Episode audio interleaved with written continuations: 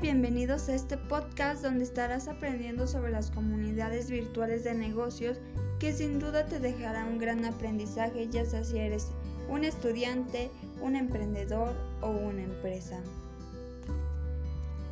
Para comenzar, ¿qué es una comunidad virtual?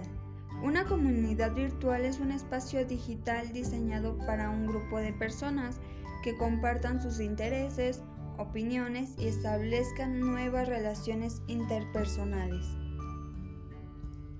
¿Qué es una comunidad virtual de negocios? En sí las comunidades virtuales de negocios nacen como respuesta a las redes sociales de mercadeo. Es una evolución del mercado en redes, marketing multinivel, networking o network marketing. ¿En qué consisten las comunidades virtuales de negocios? Estas no se limitan solo al mundo virtual, a diferencia de las redes sociales tradicionales. Las comunidades de negocios son más físicas y reales de lo que se mueve en el mundo virtual. El mundo virtual es tan solo un complemento de la comunidad de negocios en sí.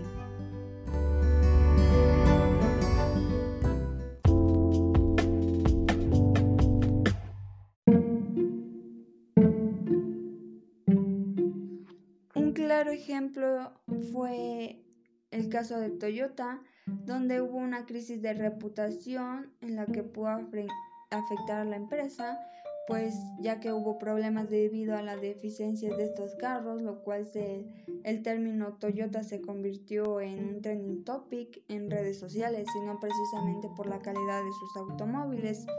Eh, en realidad era una verdadera pesadilla para el departamento de comunicación de la marca, es fácil imaginar la buena parte del canal que estuvo durante meses inundando de noticias negativas sobre los errores en sus vehículos o la caída de sus ventas. Pero hubo una clara estrategia de dominio del canal, la comunidad de clientes de Toyota.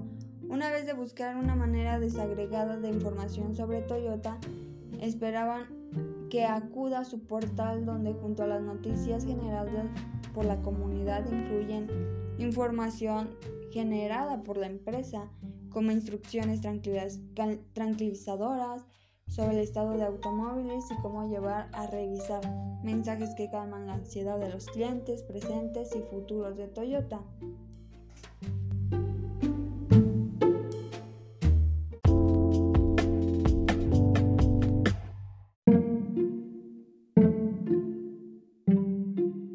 Otro ejemplo es el de Paranormal Activity. Fue una película de bajo presupuesto, exactamente de 15 mil dólares, 11 mil euros, rodada en el 2007 por Oren de Pelli, un director Nobel que para el colmo no tenía información ni experiencia previa en el cine.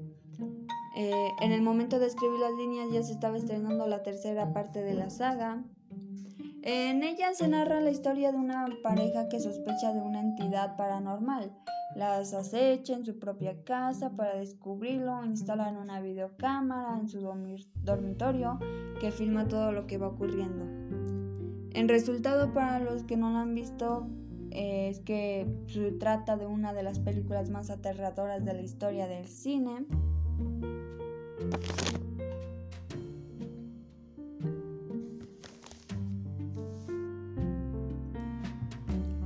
Sin embargo, hay diferencias entre ambos, pues The Blair Witch Project, pese a su aspecto indie, en realidad tuvo un presupuesto final de entre 500 mil y 750 mil dólares y sobre todo una fortísima campaña de publicidad eh, para hacer crecer, creer que la película era realmente un documental, eh, pues éxito a cualquier caso, pues ha recaudado más de 200 millones de dólares.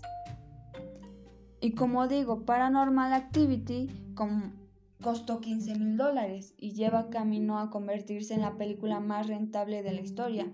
Fue una de las películas más taquilleras durante varias semanas en box office americano.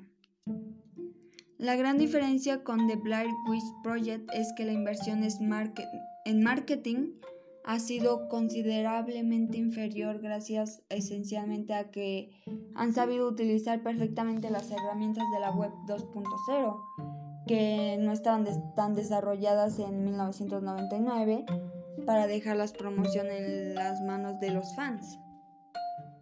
En realidad estamos ante un verdadero récord que no está basado en una campaña de marketing muy, muy exitosa, como fue el caso de Blair Witch Project, sino por la demanda masiva de los espectadores que han utilizado las herramientas de la web 2.0 para extender sus recomendaciones fuera del círculo de amistades físicas.